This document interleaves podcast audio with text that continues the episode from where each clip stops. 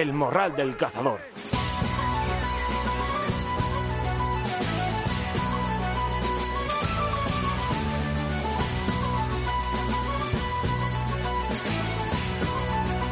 Muy buenos días, morraleros y morraleras. Eh, bienvenidos una semana más a vuestro podcast cinegético semanal. Bienvenidos al Morral número 187, primer programa del mes de octubre, mes cinegético por antonomasia.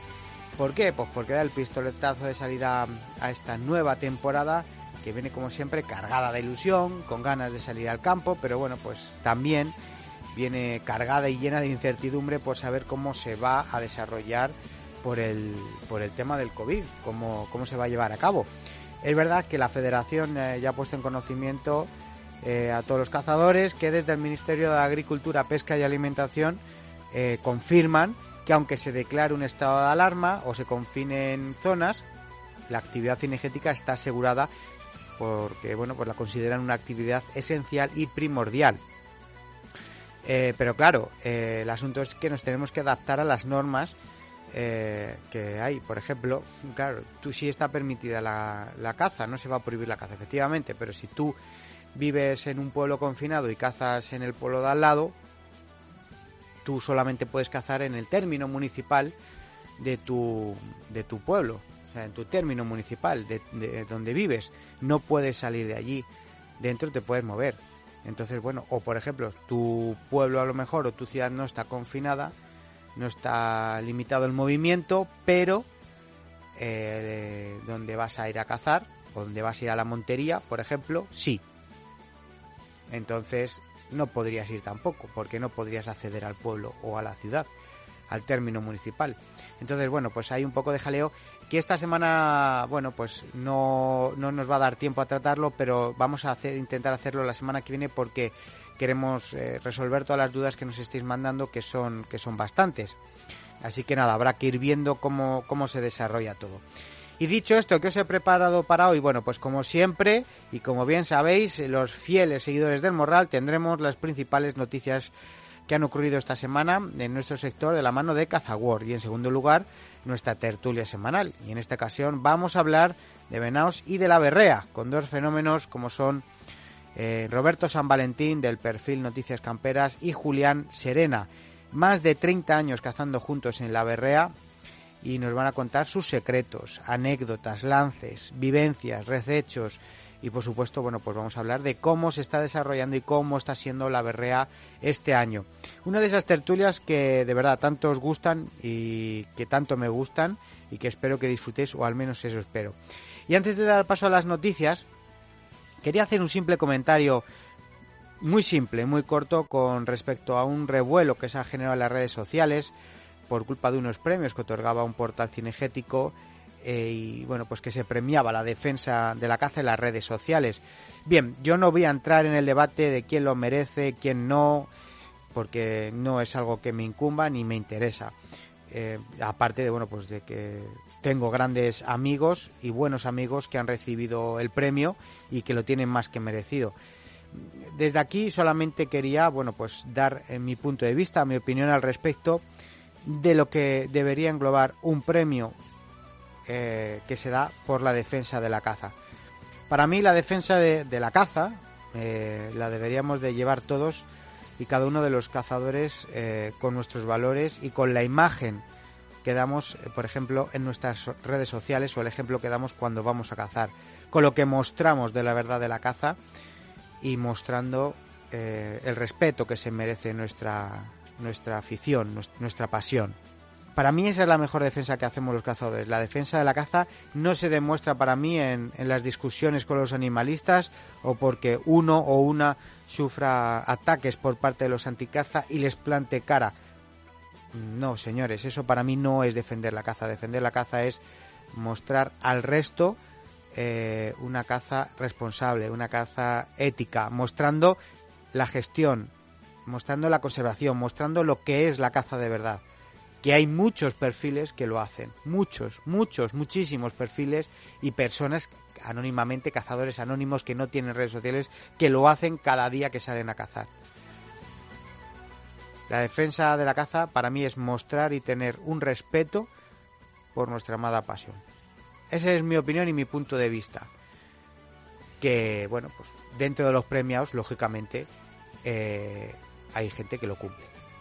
Así que dicho esto, pues eh, nos vamos a las noticias.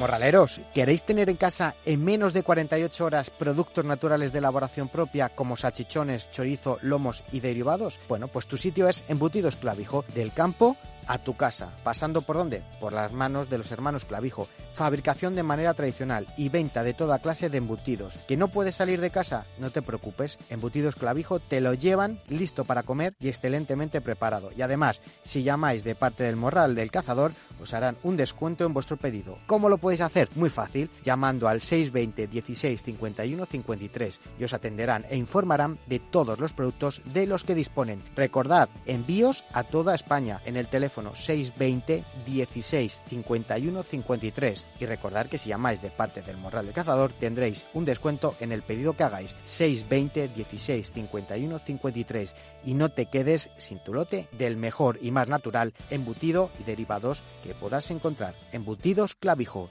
tus embutidos de confianza.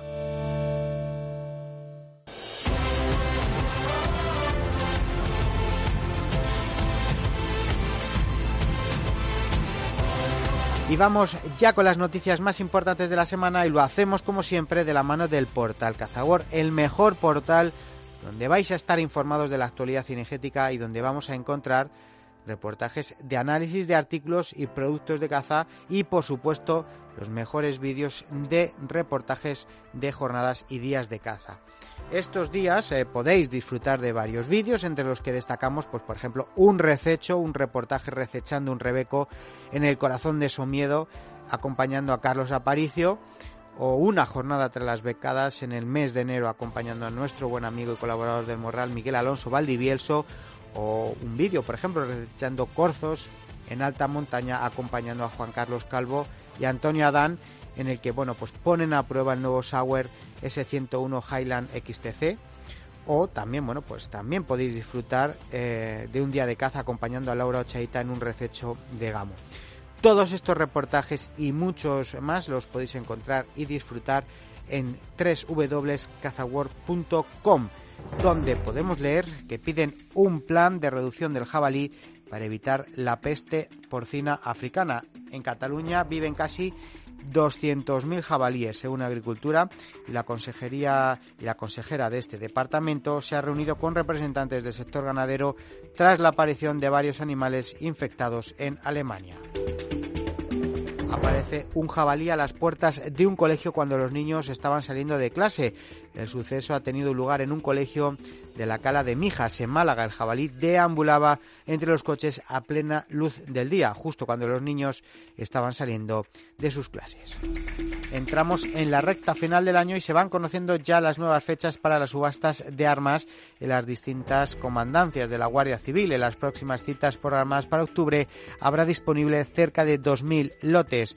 En León, los lotes y condiciones de la subasta serán expuestos al público desde el 28 de septiembre al 2 de octubre, de 10 de la mañana a 1 de la tarde. En Málaga, la exposición y ofertas de las armas comprenderán los días 19 al 23 de octubre, de 9 de la mañana a 1 de la tarde, y en Granada las armas serán expuestas al público en dependencias de la intervención de armas los días 19, 20, 21, 22 y 23 de octubre en horario de 9 a 1 de la tarde. Caza y Zorzales, Mutuasport lanzará un proyecto científico para garantizar su conservación. El Consejo de Administración de Mutuasport valora la puesta en marcha de un nuevo estudio científico para garantizar el aprovechamiento sostenible del zorzal tras el éxito cosechado con el proyecto Coturnix autorizan el uso de la fuerza contra los animalistas que incordien a los cazadores en Francia. El departamento del OISE, situado al norte del país, ha autorizado el uso incluso de la fuerza si fuera necesario a la policía para disolver a todos aquellos que se concentren con el objetivo de boicotear cacerías e impedir el derecho a cazar del resto de ciudadanos. Y una triste noticia y es que como muchos sabéis, la semana pasada murió un agente de medio ambiente que acompañaba a un cazador en un rececho de venado. El agente se encontraba acompañando a un cazador en un rececho en la reserva de caza de la Sierra de la Culebra cuando comenzó a sentirse mal. Ante el empeoramiento de su estado, el cazador eh, dio aviso a los servicios de emergencia que rápidamente acudieron hasta el lugar en helicóptero medicalizado aunque tristemente los médicos no pudieron hacer nada por salvar eh, la vida. Bueno, pues desde aquí mandamos a la familia de, de, Cesario, que era este agente del medio ambiente, muy querido en la zona y muy conocido por los cazadores. Le mandamos a toda la familia el pésame y un abrazo nace la Asociación de Jóvenes Cazadores de la Comunidad Valenciana. Un grupo de jóvenes cazadores ha creado la primera asociación para la defensa y promoción de la actividad cinegética en la comunidad. Jóvenes Cazadores de la Comunidad Valenciana, una prueba de que la caza no solo cuenta con mucha afición entre los jóvenes, sino que demuestra que tiene presente y además hay relevo generacional. La Real Federación Española de Caza traslada a las principales fuerzas políticas que la, modificación del reglamento REACH vulnera derechos fundamentales. La, Federación Española de Caza ha trasladado a distintos eurodiputados del Partido Popular, Partido Socialista, Vox y Ciudadanos la problemática modificación del reglamento REACH que afecta al uso y tenencia del plomo en humedales, cuya tramitación se encuentra ahora en el Parlamento Europeo. Y relación con la noticia que acabamos de dar con el tema del reglamento del RECH y los humedales, la munición del plomo empleada para la caza menor supone un riesgo nulo para las poblaciones de especies terrestres, codorniz, perdiz rojo y paloma torcaz. Sobre estas tres especies se ha realizado el estudio presencia de perdigones y niveles hepáticos de plomo en aves cinegéticas cazadas con munición sin plomo los resultados son aplastantes. La munición de plomo empleada para la caza menor supone un riesgo nulo en el estado de conservación de las poblaciones estudiadas. Y en la montaña palentina pillan a tres furtivos que mataron un venado y un rebeco. Fueron sorprendidos mientras abatían de forma ilegal un venado y un rebeco en el Parque Natural de la Montaña Palentina, ocultando este último para que no fuera visto.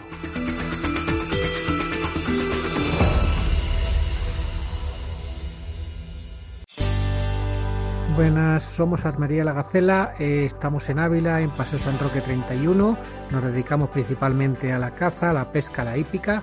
Nuestro teléfono de contacto es el 639 60 10 93 y nuestro WhatsApp es el 65869 3101. Estamos a su disposición tanto en tienda como por teléfono, como en nuestra web armerialagacela.com, como en Facebook e Instagram. Muchas gracias a todos y les esperamos. El Morral del Cazador. Afición de Campo, tu tienda online de ropa, textiles, artículos y complementos para la caza o para el campo, patrocina esta tertulia.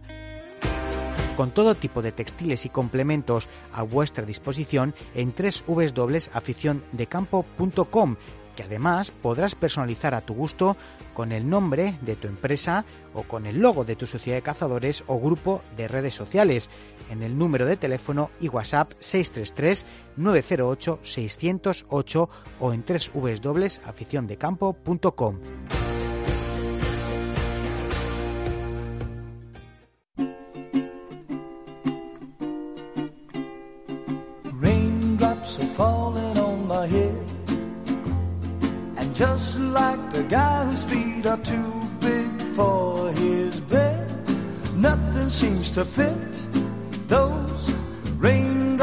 falling on my head, they keep falling. El morral del cazador. I just did need some talking to the sun.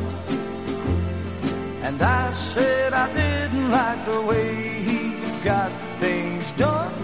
Sleeping on the job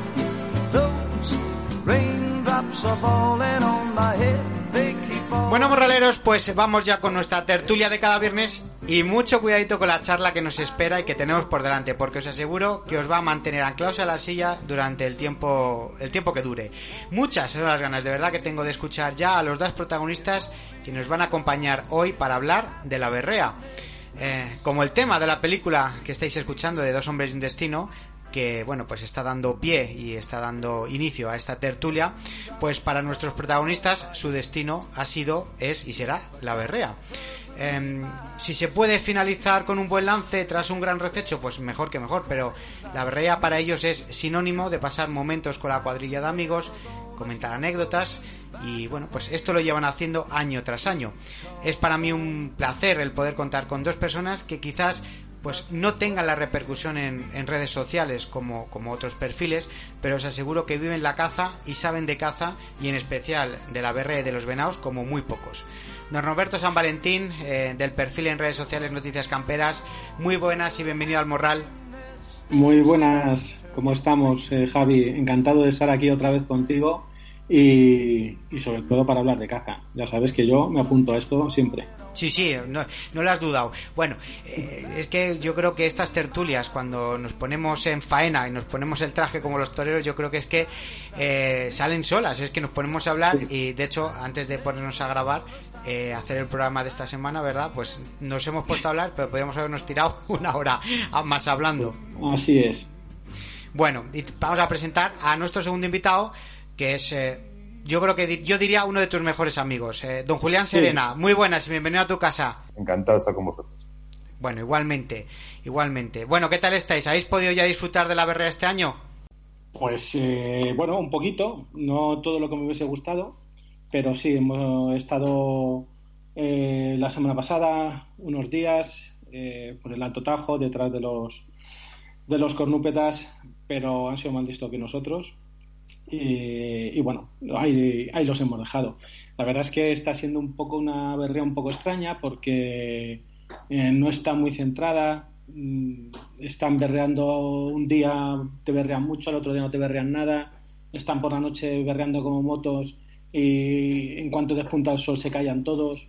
A descansar. está siendo un poquito, un poquito extraño, pero, pero es habitual allí. ¿eh? En la zona nuestra eh, nos ocurre bastante. Yo creo que están empezando y, ahora es cuando, cuando más altos deben de estar, ahora a partir de, de, este fin de, semana. de, estas fechas de ahora mismo. Hmm. Yo no sé, supongo que con, con, la berrea y con el celo del venado, supongo que pasará lo mismo que con otras especies, que eh, irá de sur a norte en progresión, ¿no? Dependiendo del tiempo, de la temperatura, de todo, de las lluvias. Sí, eh, date cuenta que al final en el sur es donde primero empiezan a, berrear los venados y, de hecho eh, en algunas zonas desde el 15 de agosto se puede cazar eh, se puede cazar eh, en la berrea. En nuestra zona pues al ser más fría y, bueno al estar más al norte bueno va todo más retrasado. Y, sí que es verdad que siempre bueno pues a partir del 15 siempre se oye algún perrido siempre se oye algún venado berrear y demás. Y, yo tengo venados abatidos el mismo día 15 con una berrea espectacular pero lo normal es que empiecen a la parte fuerte empiece a partir de eso del, del 25 de septiembre 27 para adelante. Julián ¿tú también has podido salir algún día o no? he estado en la semana hace dos semanas estuve en Fuentes Carrionas eh, cazando y la verdad es que vi mucha caza pero la verdad estaba muy floja. Y, luego la semana pasada he estado con, con Roberto y con todos los amigos allí en el Alto Tajo y, y la verdad es que me, como se suele decir, me comí un mojón. me han ganado, he visto algún animalito y tal, pero, pero no he visto lo que quería y, bueno, eh, volveremos este fin de semana a ver si soy capaz de hacer algo.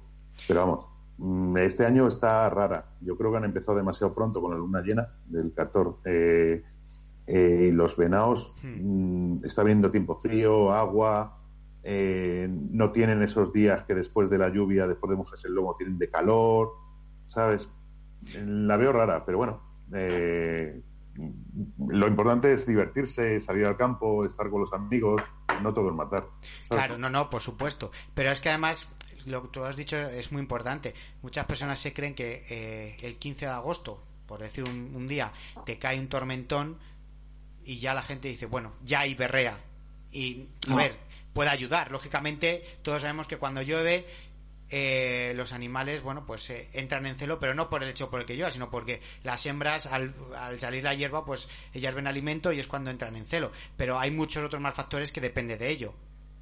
Sí, sí. Por ejemplo, para mí es importante la luna, para mí es importante el año como ha ido, si ha ido seco o húmedo, el momento en el que caen esas lluvias, la cantidad de que, para mí la berrea es la cantidad de hembras que entran en celo a la vez, que crea una especie de excitación en el monte entre los ciervos, y, este año, por lo que sea, por lo que yo estoy viendo, está entrando, están entrando las ciervas muy poco en celo o, muy repartidas. Sí. El celo de las ciervas le dura muy pocos días, tres, cuatro días. Sí, Al final, si tienes- poco a poco.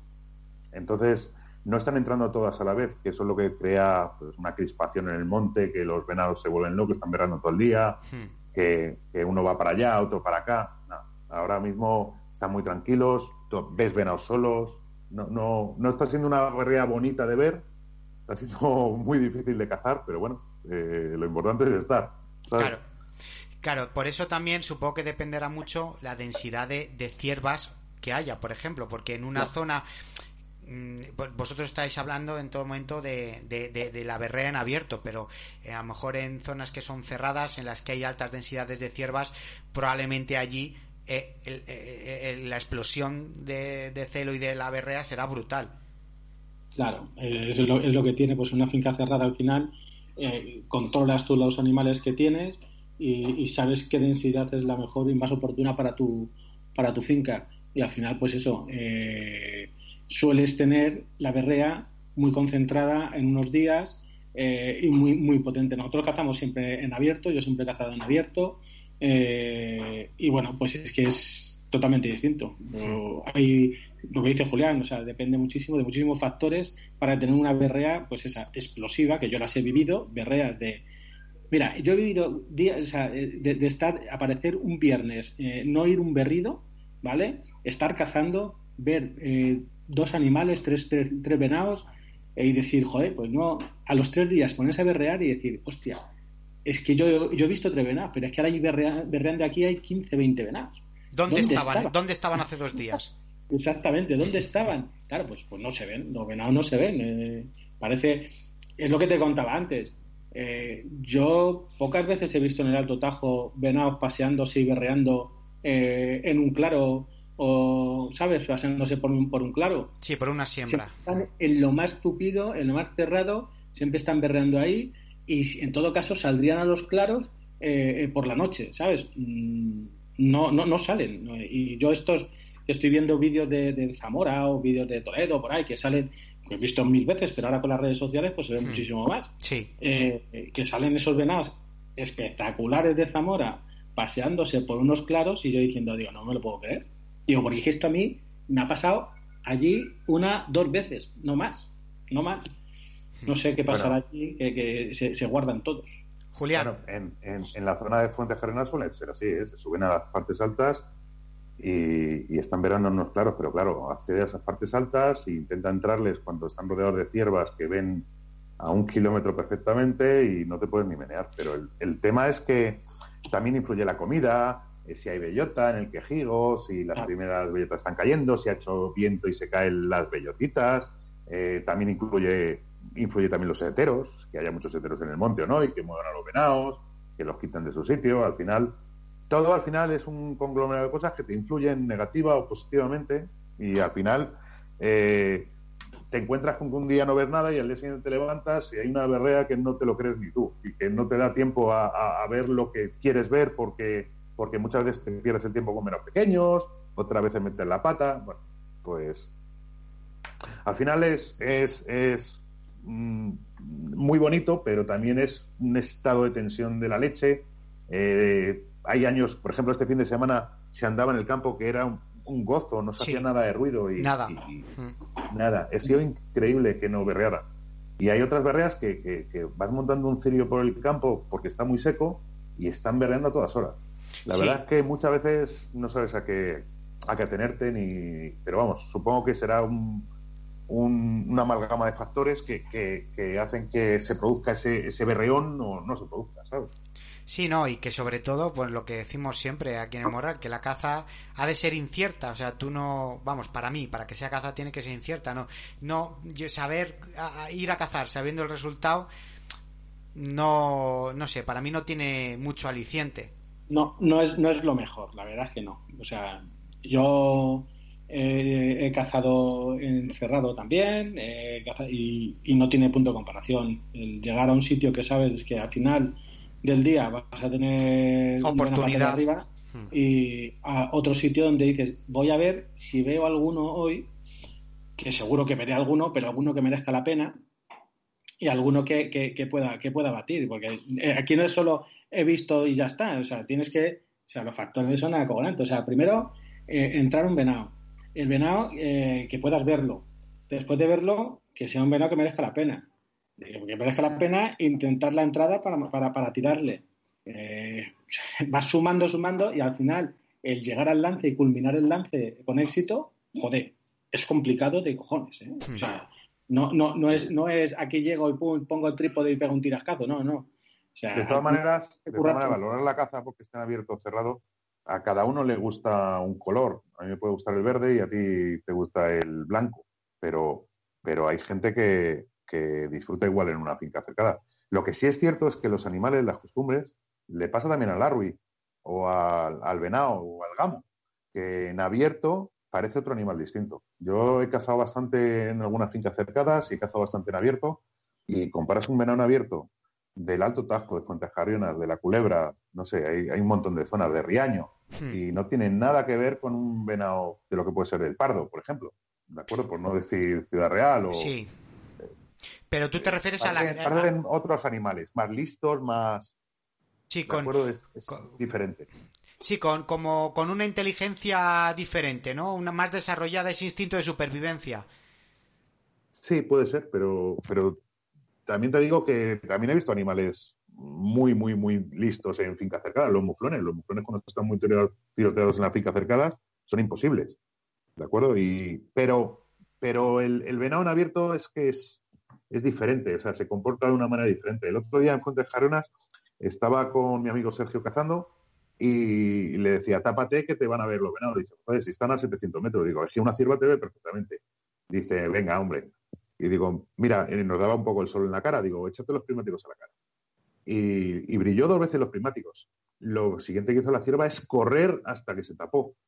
Eh, joder, pues no lo sabía que veían también. Pues sí, los venados ven muy, muy bien. Los venados son muy completos en los sentidos. Ven bien, huelen bien, oyen bien y encima saben taparse. Sí, saben, perfectamente. Eh, eh, como a mí este, este fin de semana, y lo conté allí a, los amigos, pues yo me encontré con, vamos, de chiripa, me eché los prismáticos a, la cara y entre dos matas vi pasar un, venado. Digo, coño, y estaba pues eso, a 700 metros tranquilamente. Y, y, fue salir del chaparro, mirar hacia mí el venado y ya se quedó con las orejas encampanado y yo estaba medio tapado. Lo que pasa es que el venado sabía que en ese prado donde estaba yo, ese bultito que había no estaba ayer, ni antes de ayer. Ellos saben exactamente cómo es, cómo es, la, cómo, cómo, es el, ámbito donde están viviendo y demás. A mí me pasa también, ¿eh? que yo, mm, por ejemplo, en los corzos, cuando me pongo en algún sitio y llevo mucho tiempo poniéndome y demás, al final sé eh, cómo es cada mata, cómo es tal, y cuando llego, a lo mejor no me hace falta ni echarle los prismáticos, nada más mirando, digo, ese bulto de allí no estaba ayer. Y dice, pues eso le pasa a los venal. Pues este cabrón de venal, a 700 metros, me miró, se quedó encampanado durante 30 segundos, igual, y echó patas a correr hasta que se tapó. Y además, de esto, de esto que estáis hablando, no puedo evitar acordarme de, de tu hermano, Julián, de, de Juanan, que, se hubiera gustado a los tres, que hubiera estado hoy aquí, pero bueno, pues por motivos eh, que está en el campo, más que nada. Está, cazando y ahora mismo estará intentando matar un venado que ayer le dio esquinazo un par de veces y, y, pues, está negro, está enfermo ahora mismo. Tiene la fiebre. sí, sí, sí. Aparte, mi hermano es muy constante, muy constante. O sea, mi hermano hace lo que eh, lo que deberíamos hacer muchos, que es quedarnos en una piedra y tirarnos 6, 7 horas esperando que pase por allí, por donde le espera él. Y bueno, yo no soy capaz de esperar tanto tiempo, la verdad. Sí, sí. Lo, hemos hablado muchas veces, ¿eh? y hemos hablado y con Javi, y con demás, y con, con, Paco, con Paco León cuando hemos hablado y demás, que, que Juan, eh, eh, este, este, este fin de semana ha tenido dos venados para tirar, y uno de ellos, eh, según nos ha dicho él, era un venado importante. Cuando le dice que es un venado importante es porque es bueno. Y cuando le preguntas que por qué no lo ha tirado y te dice es que no era el momento, pues te quedas como diciendo, ¿cómo que no era el momento? Y dice, no, no era el momento. Más adelante. Joder, más adelante, pues sí, pues oye, pues a lo mejor dices, pues mira, oye, que cubra las hembras, que, hmm. que berré, que, que, haga que padre y demás. Y luego pues cojo y cuando ya he hecho todo eso, le abato, si puedo, claro. Pero cuando te dice eso, te llega y te dice, no es el momento, pues te quedas con dos palmas en la nariz diciendo, Pues ole tú, tienes que tener razón, es así. Es un tío que, maneras, que, le gusta saborear. La, caza grande, adulta y que, y que normalmente eh, todos queremos cazar, eh, te da una oportunidad. Y como en el campo no aproveches esa oportunidad, mm, es posible que no vuelvas a ver ese animal. Es cierto, ¿eh? Es cierto. Sí, sí, sí. Sí, sí. Pero bueno, él se la juega eso. Ya está. Dice, pues si no es hoy, pues será mañana. Y si no, pues ya veremos. O sea, no, y si no, es ese, es otro. Pero yo, yo a lo que iba era que, que por eso me acuerdo de él, que bueno, pues cuando estuvisteis eh, hace, no sé, ¿qué fue? Hace un par de años que estuvisteis, eh, Juanan y tú, Robert, estuvisteis en el Morral hablando de la berrea. Eh, que bueno, pues eh, muchas veces la gente tiene el concepto de, de que el venado es un bicho tonto que, que en el sentido pues que nada que pues lo, lo que tú has dicho que, que, no tiene buena vista que bueno, sí, que olfato y oído tiene mucho, pero que eh, se te mete encima y no, no, no, se da ni cuenta, que es muy fácil de abatir en berrea y tal, que es un, que es un bicho tonto en definitiva. Hay, hay muchos vídeos por ahí donde ves el venado atontado en berrea. De hecho, he visto, hay uno circulando ahora que está el venado delante de un coche eh, berreando y no se aparta, ¿sabes? Y está el coche berreando. Bueno, yo he visto, eh, y Julián sabe también, eh, a mí me ha atacado, me, han atacado eh, venados berreando. Eh, yo creo que ya, lo he contado alguna vez, pero a mí en Fuenbellita y en... en, no, no, Perdóname, Roberto, pero no te han atacado. ¿Sabes? Lo que han hecho es embestir a un bulto grande. Claro, pues el bulto grande era yo. claro, claro. Le dejo, le dejo un día por la noche. Eran las cinco y media, a las seis de la mañana. Nosotros intentamos madrugar bastante para estar en el campo y saber dónde están los venados, acercarte a ellos y cuando amanezca, pues intentar ver lo que es, ¿no? Y, y bueno, estábamos uno pues a 800 o un kilómetro del otro. Te dejo en un sitio muy bonito, muy bueno, que siempre es típico. Cierro la puerta del coche, saca el rifle, venga, suerte, suerte. Y en eso que ando pues esos 800 metros con el coche, paro el coche, me bajo y según estoy montando mi rifle de noche, totalmente de noche, no teníamos ni linterna, ni los aparatos artilugios que hay ahora de visión nocturna o térmica o lo que sea. No teníamos nada. Oigo, patapum, un tiro. Digo, hostia, ya ha tirado este. Digo, pero ¿a qué? ¿Sabes? Si no se ve ni jurar una noche. En, defensa propia, macho. Sí, Total, que... te metiste, te metiste en el encame del venado, vamos. No, me llama por la radio. Me llama por la radio. Estaban dos venados pegándose y yo dije, coño, pues ahora se están pegando, no me oyen, me voy a arrimar. Pero es que me arrimé demasiado. Me arrimé tanto, tanto, tanto, tanto, que uno de los venados, bueno, se, se separaron porque vieron, oyeron algo y entonces mm, se quedaron ahí los dos parados. Y no se me ocurrió a mí otra genial idea, yo pues yo tenía 17 años o por ahí, eh, otra genial idea que, que, que pegarle un berridito ahí con la mano, hacer, uh, a ver. Sí buen macho. O sea, salió un venado de, a 5 metros mío, se tiró a por mí con la cabeza agacha y yo el instinto que tuve pues fue soltarle un tiro. Claro, no le ni nada, claro. Pero sí que se echó hacia un lado y me pasó al lado. Vamos, o sea, yo el rebufo del aire le noté y noté eh, la vibración en el suelo. O sea, que si me llega a pillar, me da una paliza que te cagas solo con arrollarme. Sí, sí, no, que, entonces, que, te, podía haber matado. Eh, ni miré, ni miré si le había tocado ni nada, de verdad, ¿eh? Me fui hacia el camino. no, eso ya te lo cuento yo. me llama por la radio y dice, vente para acá. ¿Qué ha pasado? dice, vente para acá. Digo, ¿pero qué pasa, Roberto? Total, llego y estaba blanco, blanco, blanco, como una pared recién pintada. Y digo, ¿qué te pasa? dice, vámonos a casa. ¿Sabes? Que no tengo ganas de cazar. ¿Sabes? La verdad es que nunca la había visto así. ¿eh? Sí, sí, no, me puse, me puse nerviosísimo, es que fue, fue una experiencia una experiencia religiosa. ¿Cuántos años lleváis cazando juntos la berrea? Pues mira, eh, yo creo que primero el, venado grande eh, que mataste conmigo aquel día de lluvia y tal, eso fue en el 91, ¿no? Por ahí. No tengo, no lo sé. Yo tengo ahora 49, 49 años y tendríamos 17 o 18 años por ahí. Menos, menos, menos. Menos porque no teníamos carne. Unos 20, 25 años, más o menos. Pero, pero para que vean lo tonto que es la juventud, que esa berrea, yo ya llevaba años cazando la berrea porque mi padre tenía un coto muy bonito allí en el Alto Tajo y, y, me dejaba ya irme solo y tal, porque ya llevaba tiempo acompañando a los perros, acompañando a mi flor de mi padre y tal, y me dejaba irme solo, aunque lo único que hacía era perder el tiempo y fallar muchos animales, porque no, no sabía tirar y. Y esa berrea se vino Roberto, la verdad es que nos lo pasamos en grande, tuvimos varias oportunidades de tirar venado. Me acuerdo de un venado, ¿tú te acuerdas del venado que hacía un viento de muerte, un venado precioso y que, y que se escondía detrás de la zarza, una zarza rala que se le veía entero? ¿Te acuerdas? Sí, sí. Sí, y, no le tiré, no sé por qué, porque yo entonces tendría matado uno o dos venados, ¿sabes?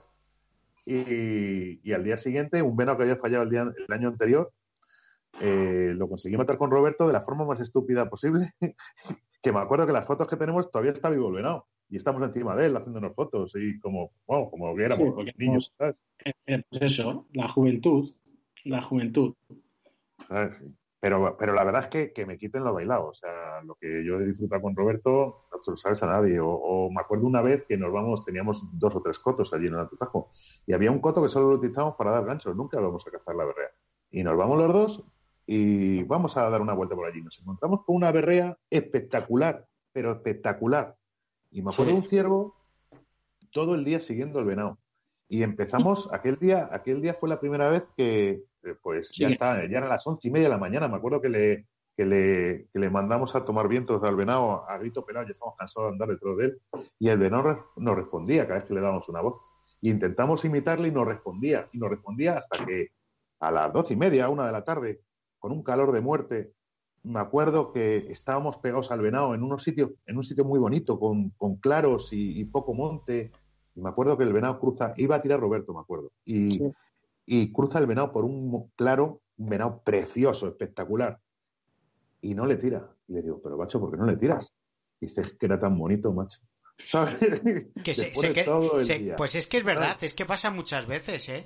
Sobre todo, pues a lo mejor con un jabalí es diferente, pero cuando se te presenta un venado o cuando te quedas viendo un animal que es espectacular, muchas veces que te quedas eh, atontado viéndole.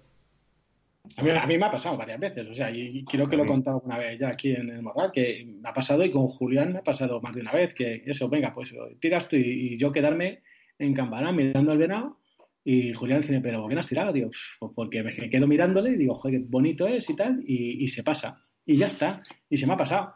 Digo, bueno, nos pasó pues, con un gamo, ¿te acuerdas el primer gamo que vimos? El primer gamo igual, nos pasó lo mismo, mm. nos quedamos mirando el gamo, ahí tírale tú, no, tírale tú, no, tírale tú, tírale tú, tírale tú, el gamo se fue, claro, pues normal. Eh, no iba a estar esperando a ver quién, pues cosas que, ocurren, pues muy amigos, y entonces, no, quiero que lo tires tú, no, quiero que lo tires tú, joder, que es el primer gamo de, de, la zona y tal, no sé qué, tírale tú, no, tírale tú. y al final el gamo se fue.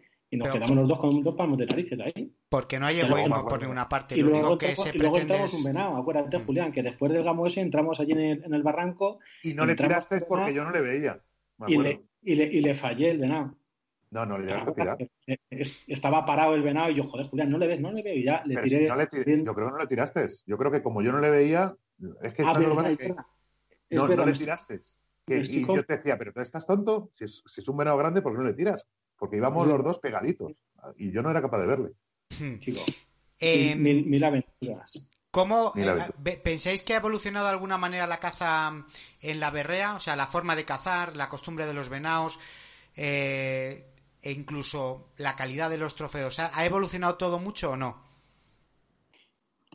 Bueno, allí en la, zona yo creo que la, antes salíamos al campo y todo, cuando veías un venado, raro era que no fuese un venado ya bonito para tirar o un venado bueno y ahora mismo pues hay más densidad hay más venados, pero la realidad es que también pues eh, la calidad ha, bajado. O sea, ahora encuentras venaetes que, que, bueno, pues que no van a ser, en un futuro no van a ser muy venados muy, muy portentosos.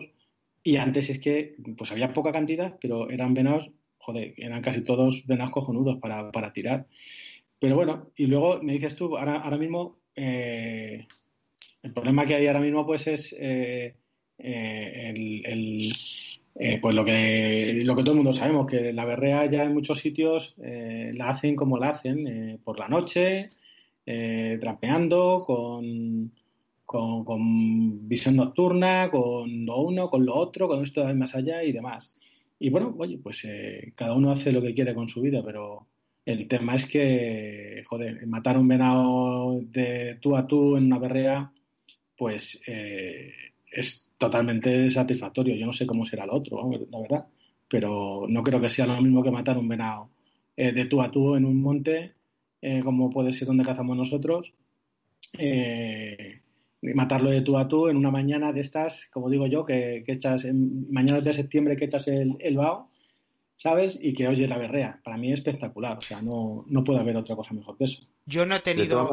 yo no perdona. Julián, perdona, yo no he tenido la oportunidad de, ir, eh, sí a la berrea, porque sí que la he escuchado, pero nunca he ido a, cazar en berrea, a hacer un rececho en veno en berrea, pero estoy totalmente de acuerdo contigo con lo que dice Robert, o sea, no no sé, la ética yo creo que es algo que no se puede perder nunca y, no sé, el, eh, la satisfacción propia de hacer las cosas bien y abatir un animal en, no sé, pues en, no sé, con, con, igualdad de condiciones para todo el mundo, tanto para él como para, para ti, yo creo que es lo, lo, lo más lo más ético. Fíjate, que luego yo en las esperas nocturnas de los jabalíes eh, soy defensor eh, de, utilizar por lo menos el, el monocular ¿vale? Para saber eh, sobre lo que vas a tirar y demás. Pero no sé, en la berrea a lo mejor mm, no lo veo. Yo, yo ahí discrepo un poquito. Yo me dedico a vender productos de visión térmica y visión nocturna, ¿de acuerdo? Te voy a poner un ejemplo. Nosotros tenemos un coto en el Valle del Pieta, un amigo mío y yo. Los dos nos dedicamos a lo mismo. Eh, tenemos, por decirlo de alguna manera, toda la tecnología a nuestro alcance. Y en lo que va de año, que yo sepa, llevamos un jabalí.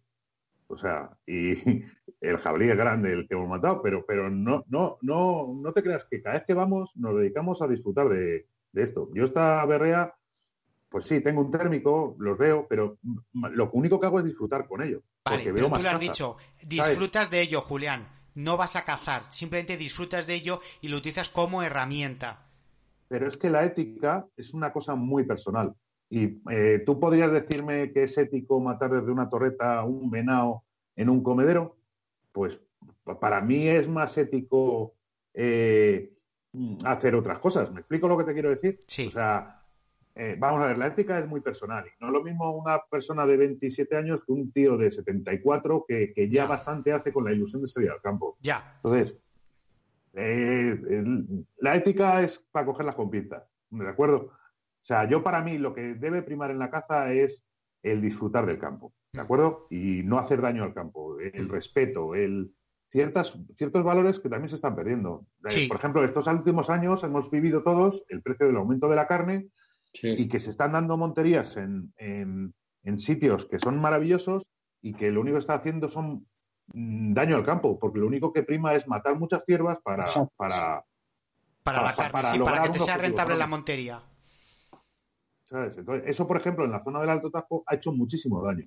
Muchísimo daño porque aquello era una zona espectacular y, Roberto y yo hemos visto un declive grande comparado con lo que ha sido siempre eso. Eh, ¿La berrea también puede darse, puede verse afectada por ello? Pues seguro. Pero la ética, no ética, yo eso lo dejaría de una manera, lo analizaría de una manera muy personal para es, es verdad pues que no me parece ético. Dime es verdad que es más personal, es un tema más personal, pero yo creo que es un tema más de valores, que es lo que tú has dicho. O sea, eh, no, no se puede comparar a lo mejor pues eh, la ilusión, el entusiasmo de un, de un chaval de 20 años, de 25 años, que mata a su primer venado, por ponerte un ejemplo, a lo que tú has dicho, un tío de 60, 65 años que, bueno, pues eh, ya se le ha pasado esa fiebre de la trofeitis, que se le ha pasado eh, la fiebre de, no sé, que sigue teniendo ilusión por salir al campo y salir a cazar, pero lo vive de otra forma. Claro, joder, esto mira, en el grupo que estamos ahí en, cazando, el grupo que estamos, eh, hay, hay, dos chavales eh, jóvenes y entonces, bueno, pues... Tres, tres, el hijo de Roberto también. Ah, bueno, sí, es verdad, no, no, yo, no yo, otro, otro Roberto. Pues es gente a la que les hemos dicho, oye, mm, vosotros si veis un venado que os gusta, pues ya está, mm, no hay ningún problema, no tienen venado, tal, pues venga, no hay ningún problema. Pero nosotros nos ponemos otro, otros márgenes e incluso, pues lo que te digo, yo este, esta yo estos días he visto tres venados. Uno mm, podría haberme valido, pero era pues el, segundo día y tal, y digo, bueno, pues vamos a esperar más adelante a ver qué hay. Eh, el otro era un venado pequeño, mm, malo, la verdad es que era malo, y el otro un venado joven, muy jovencito, un venado joven de, tercera cabeza y ya está. Entonces, eh, pues nosotros ya tenemos pues una edad, tenemos un bagaje en el campo y entonces decidimos pues eh, a lo mejor no tirar a esos venados y demás. Pero claro, a la gente joven pues le deja para que se dos, que Nosotros tenemos dos reglas, que son las principales, que es el respeto y el sentido común. ¿De acuerdo? Si tú analizas todo con esas dos reglas, nosotros llegamos a, nosotros no nos ponemos cupo de venado. Lo único que le decimos es que el primer venado pues sea un venado que se pueda tirar en berrea, sea un venado adulto y tal. Que luego te cruzas un venado más grande, a por él, porque la caza te da una oportunidad. Que resulta que acabas de abatirlo y tenemos precintos y te cruzas uno que es lo que no hay, pues a por él. Pero, pero, porque va a haber mucha gente, el 90%, que no van a ver esos venados y que se va a ir bolo. Porque no es una cuestión de, cupos ni nada de eso. O sea, eh, este fin de semana hemos estado cazando seis o siete amigos y no hemos matado ningún venado, ninguno. Y todos hemos visto caza. ¿De acuerdo? Pero que todos sabemos lo que estamos buscando. Pero el cupo, la ética, eso depende mucho del grupo con el que te muevas, de la gente, la educación que te hayan dado, cómo respetes tú el campo, respetes a tus compañeros, el sentido común que hay que utilizar en cada sitio. No sé, es como yo veo la caza. Y al final la caza es para disfrutar, para mm. salir, disfrutar del entorno, del medio ambiente, de tus amigos, de, algo tan bonito que, que, que, hay mucha gente que no nos damos cuenta, que está en los hospitales y que desearía solo estar soñando en vivir lo que estamos viendo nosotros. Hmm. ¿sabes? Entonces, tenemos que, intentar disfrutar cada vez que salimos al campo. Yo eh, este fin de semana le decía a Roberto, eh, ya sabía que estaba la cosa jodida porque, porque no estaban peleando bien. Digo, hay un 85 posibilidades, por ciento posibilidades de que me casque hoy un pavo. Ni los he visto. Pero bueno, si no salgo con ilusión, La ilusión, la ilusión es lo último que se pierde. Sí, pero, pero tenemos que ser conscientes de que hay mucha gente y sobre todo en estos momentos, que, está pasándolo muy mal y, que soñaría solo con estar metido en el grupito que tenemos en la casa que nosotros tenemos allí, oyendo nuestras batallas, nuestras tonterías, nuestras risas, eh, que somos unos privilegiados.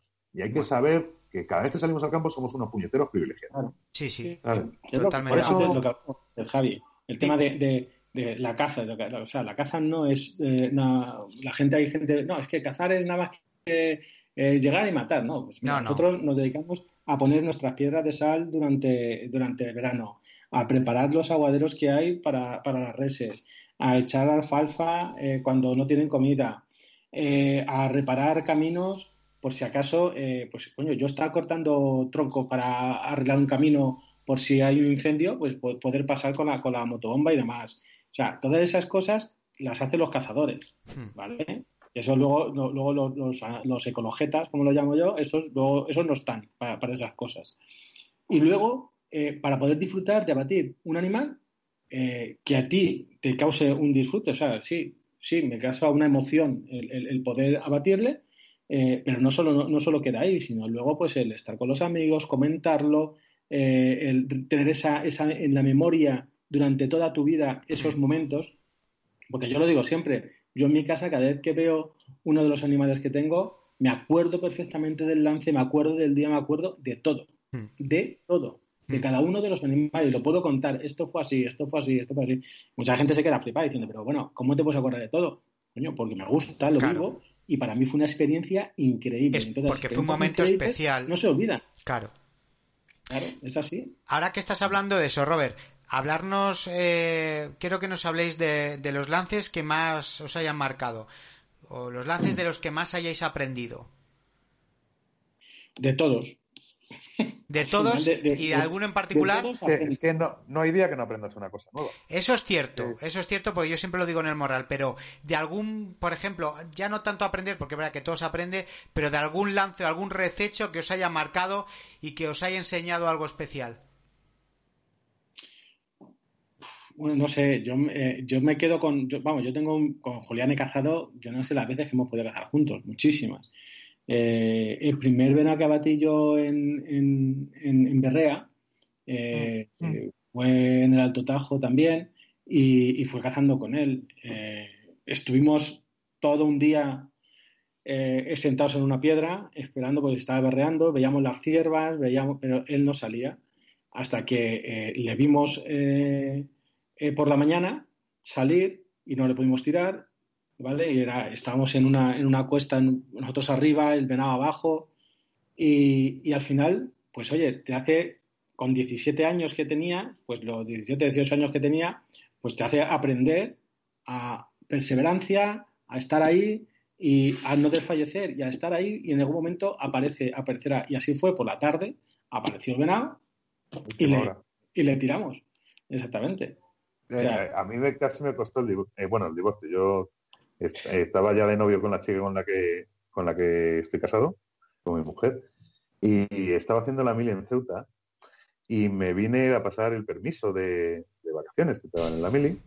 Y me acuerdo que llegué el día, pues yo qué sé, 24 de septiembre y le digo a mi mujer, oye, cenamos por la noche por ahí en Madrid y tal. Digo, ¿te importa que me vaya con, mañana con Roberto? Es que le he prometido que le iba a acompañar a ver si podíamos hacer un venado y tal. Sí, sí, no pasa nada. Y volví el día antes de que se finalizase el permiso para coger justo el tren. ¿Sabes? O sea, nos quedamos 17, 18 días allí. Así fue, así fue. Bueno, como esas, y, irnos, de, irnos a la berrea, porque claro, pues eso, 16 años, 17, eh, y, y, cogerte, él tenía ya carne, irnos para allá. Eh, mi madre hace unas tortillas, la madre suya otra tortilla, tal, no sé, que irnos para allá al campo y, y tirarnos allí, pues eso, lo que no podemos hacer ahora, pues tirarnos 10 días seguidos, venir a Madrid otra vez, eh, hola, ¿qué tal? ¿Cómo estás? Buah, esto de Madrid es asqueroso. Vámonos otra vez para pero, el Pero eso se lo debemos a nuestros padres. Que... Claro, por supuesto. Porque si no nos lo permitían, o sea, la verdad es que se han portado los, los dos, tanto el padre que ha fallecido, ahora el padre de Roberto en, en, sí. esta pandemia. Mi, padre eh, para eso era siempre me decía, le decía a mí, venga, vete, a ver si tienes suerte. O sea, nunca me dijo, eh, no, joder, no, siempre me animaba a salir al campo, pero siempre le decía, mejor estás en el campo que no por aquí en Madrid eh, armando alguna. Hmm. y nos han perdonado cada, cada barra basada tu padre y el mío. Pues me acuerdo, me acuerdo algunos venados que matábamos que no, claro, con, la, con 16, 17 años, pues te puedes imaginar que nos confundíamos y mucho. Y me acuerdo algunos, nosotros le llamábamos medalla igual, ¿sabes? Porque eran unos, unos, unos, unos venados que no sabían tirar, pero los nervios, me acuerdo un venado que tiró Roberto, que estábamos los dos juntos, y que, le tiró de noche, de noche, de noche. Estaba amaneciendo, estábamos esperando a matar grande y le tiraría a 12 o 13 metros. ¿A, 12 o 13 metros? Sí, sí, sí. Sí, pero porque estábamos esperando a que se hiciese de día. Y, pasó, y de repente, bueno, pues, eh, joder, fíjate cómo sería, macho, que, que, el venado pasaba y yo no lo veía. Y Julián me dijo, ¿no ves el venado? ¿No le ves? Y digo, pues no. Y ya ya me fijo, me fijo, ah, coño, sí, ahí se está moviendo, es un venado, pues está, no sé qué, tírale, tírale que es bueno. Bueno, pues luego no era tan bueno, era un venado que tenía un futuro acojonante, o sea, un venado que iba a tener un futuro muy bueno. Pero bueno, pues oye, eh, pues No, yo, yo, creo que ese día no dije tírale que es bueno, porque eso lo he hecho muchas veces y me he equivocado infinidad de veces. Pero me acuerdo un venado que te dice matar, que yo lo veía como un monstruo y tú me decías que no tenía cuerna. Y, eso, fue, eso fue Sí, sí, eso fue eh, igual, anocheciendo y, con los climáticos se veía todavía y me dice, tírale, tírale, que es un venado, que, es, la hostia, que es buenísimo. y yo miraba y decía, Julián, si es una cierva, que tú estás, trae que lo tiro yo, tal, no sé qué, no cuánto, para abajo. Y yo dije, bueno, pues voy a tirar. Pues me dice él que a lo mejor. Que además estrenabas el blaster con el Mandapor y me dejaste sordo durante 10 días, me acuerdo, porque te apoyaste en, al lado de mi oreja. Pues y, él le tiró largo y lo mató. Y cuando llegamos al venado, era venado. Pero si ves, el, hay cortos más grandes que ese venado. Bueno, calostroso total. pero bueno, pero eso, son experiencias, son, son cosas que, bueno, que, que, que, lo que tú has dicho, que o sea, se iban a hacer aprendiendo.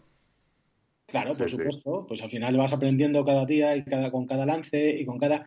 Y por eso, ahora mismo, con la edad que tengo, eh, que tenemos los dos, pues eh, eh, pues eso, pasa que has estado tres, cuatro días cazando, has visto animales y tal, no has tirado porque pues no, no, las, no lo, pues este verano es para ahora, este verano es para el año que viene, o, ¿sabes? Eh, ese, ese, es el tema. intentando hacer gestión, que esa es otra putada, que al final intentas hacer gestión, pero, pero claro, puedes hacer gestión cuando coges un coto.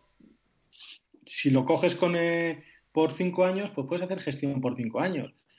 Y como hagas buena gestión y haya buena, eh, luego tengas un coto decente y demás, ya llega otro por fuera hmm. que con los precios que estaba la carne, con los precios que se pagaba por la montería y tal, ¡pum! Te quitaba el coto, el coto a, base de talonario y tú habías estado gestionando durante 5 o 10 años para que llegase un tío y te lo arrasase. O sea, es que lo arrasase. Sí, yo creo que además es otro de, y te quedas, Y tú has estado en berreas enteras eh, diciendo, oye, pues mira, he matado, hemos matado cinco o seis venados nada más, de los 15 que tenemos, de los 20 que tenemos. Pero son cinco o seis venados, ole, ole que venados.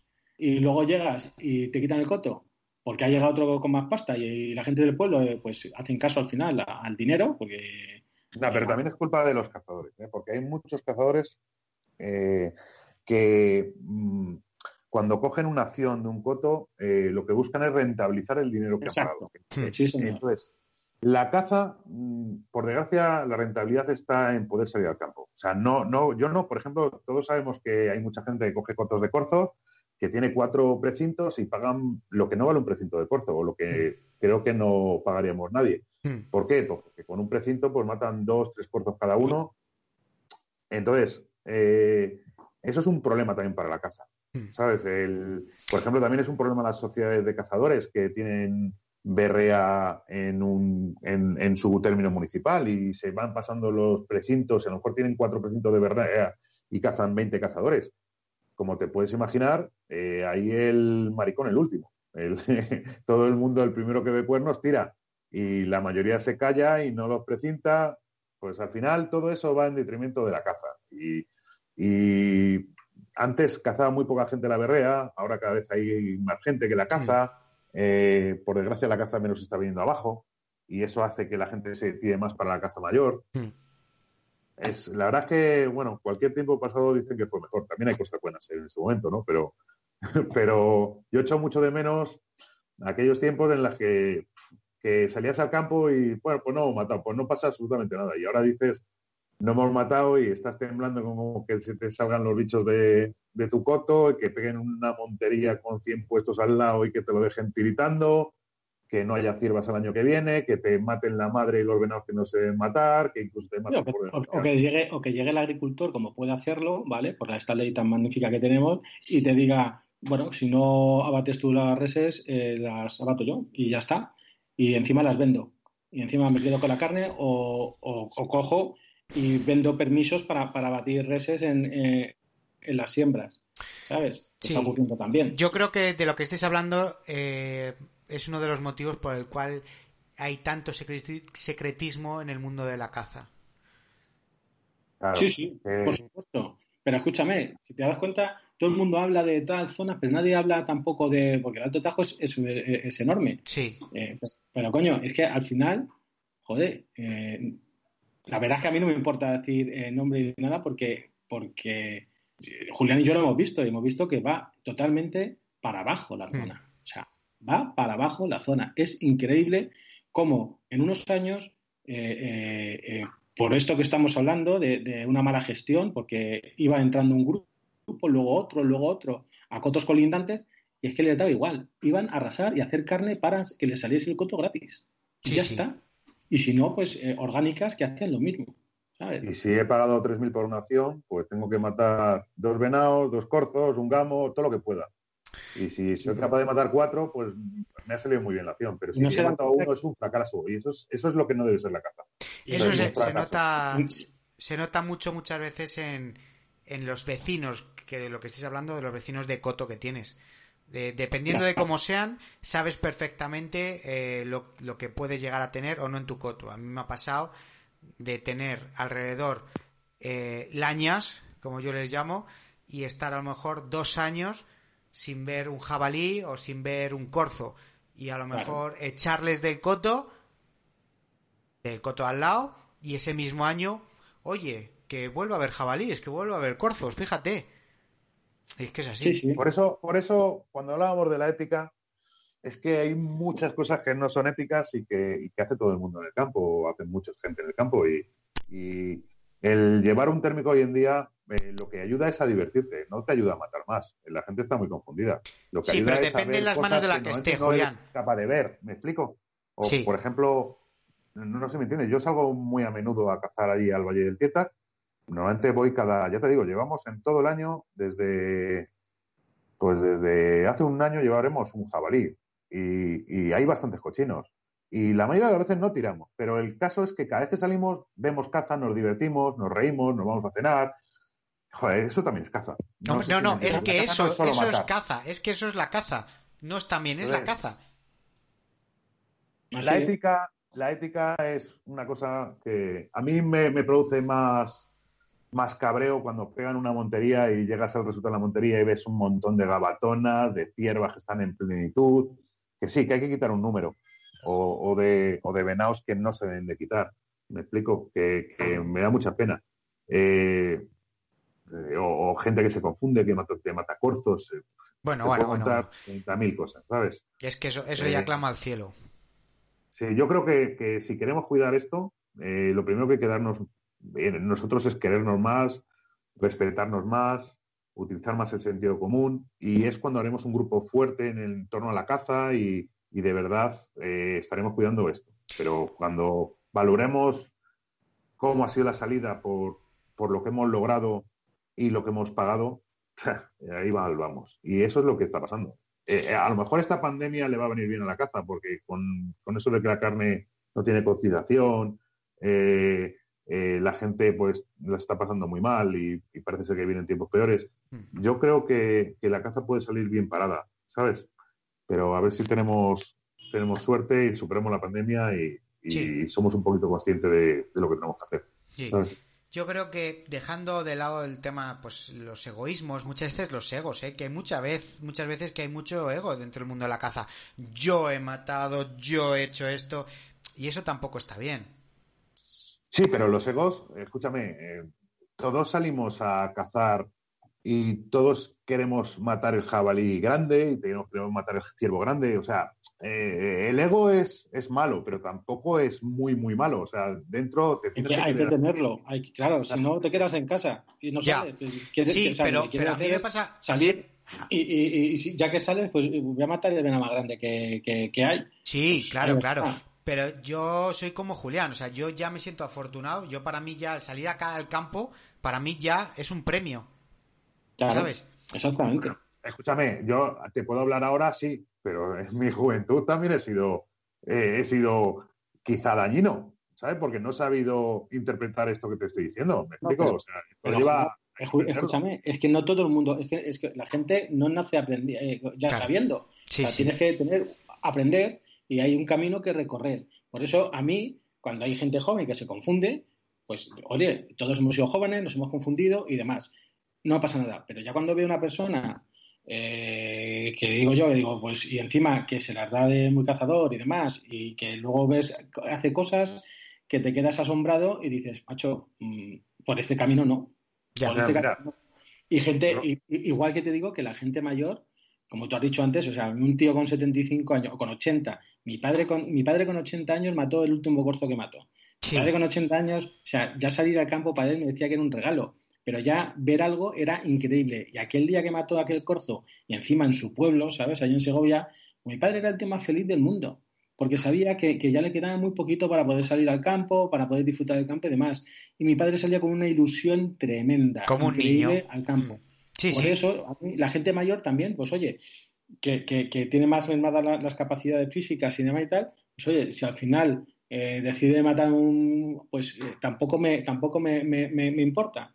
No, no, no, no, que estoy de acuerdo. Estoy de acuerdo, estoy de acuerdo.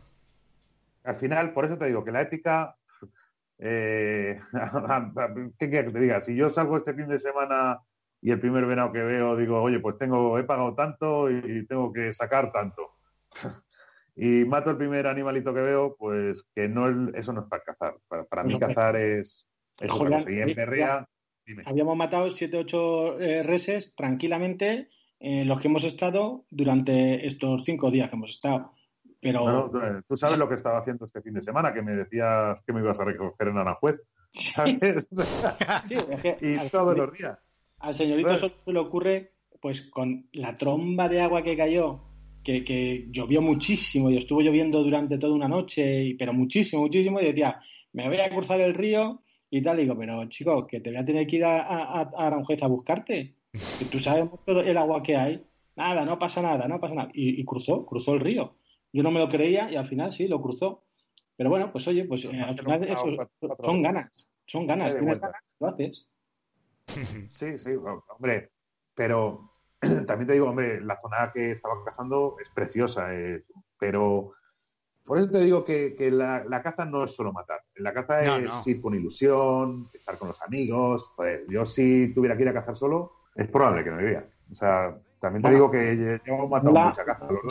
Eh, a mí me gusta eh, cazar a lo mejor solo en berrea y tener esos lances yo solo, porque es algo mm, para mí privado y es, es mío y demás. Pero luego compartirlo. contar. Si no, si no lo puedo contar y no puedo disfrutar de, de, lo que yo he disfrutado con, con mis amigos y, y demás. Por eso, lo pues, delego pues, es como si te ligas a la mejor chica del baile y, luego no lo cuentas. Joder, por lo menos sabes que hay que, hay que, hay que disfrutar un momentito aunque sea de conversación, que, pues sí, pues, pues, lo que estamos haciendo aquí, disfrutar de una conversación de una tertulia. Así que nada, pero lo que pasa es que tenemos un problema que llevamos ya casi, no casi, 50 minutos charlando y, bueno, pues eh, yo creo que, debemos ir cortando. Lo que sí, bueno, pues daros las gracias por la charla, gracias por lo que hemos aprendido y, gracias pues por acercarnos eh, la caza de verdad, de lo que hemos estado hablando, la de los valores, la del no egoísmo, la caza entre amigos. Así que nada, de verdad, muchísimas gracias por el testimonio que habéis dejado en el morral. Y nada, que ya sabéis dónde tenéis vuestra casa para cuando queréis contar eh, y hablar, charlar cualquier, cualquier tema de caza. Perfecto, muchísimas gracias, Javi. A ti, si te quieres acercar este fin de semana, otra cosa no, pero te prometemos que te vas a reír. bueno, bueno, pues ya te tomaré la palabra, no te preocupes, que todo, todo se andará. bueno, pues un abrazo muy grande a los dos. Otro para ti, Javi. Muchas gracias. Un placer. Un abrazo. El morral del cazador.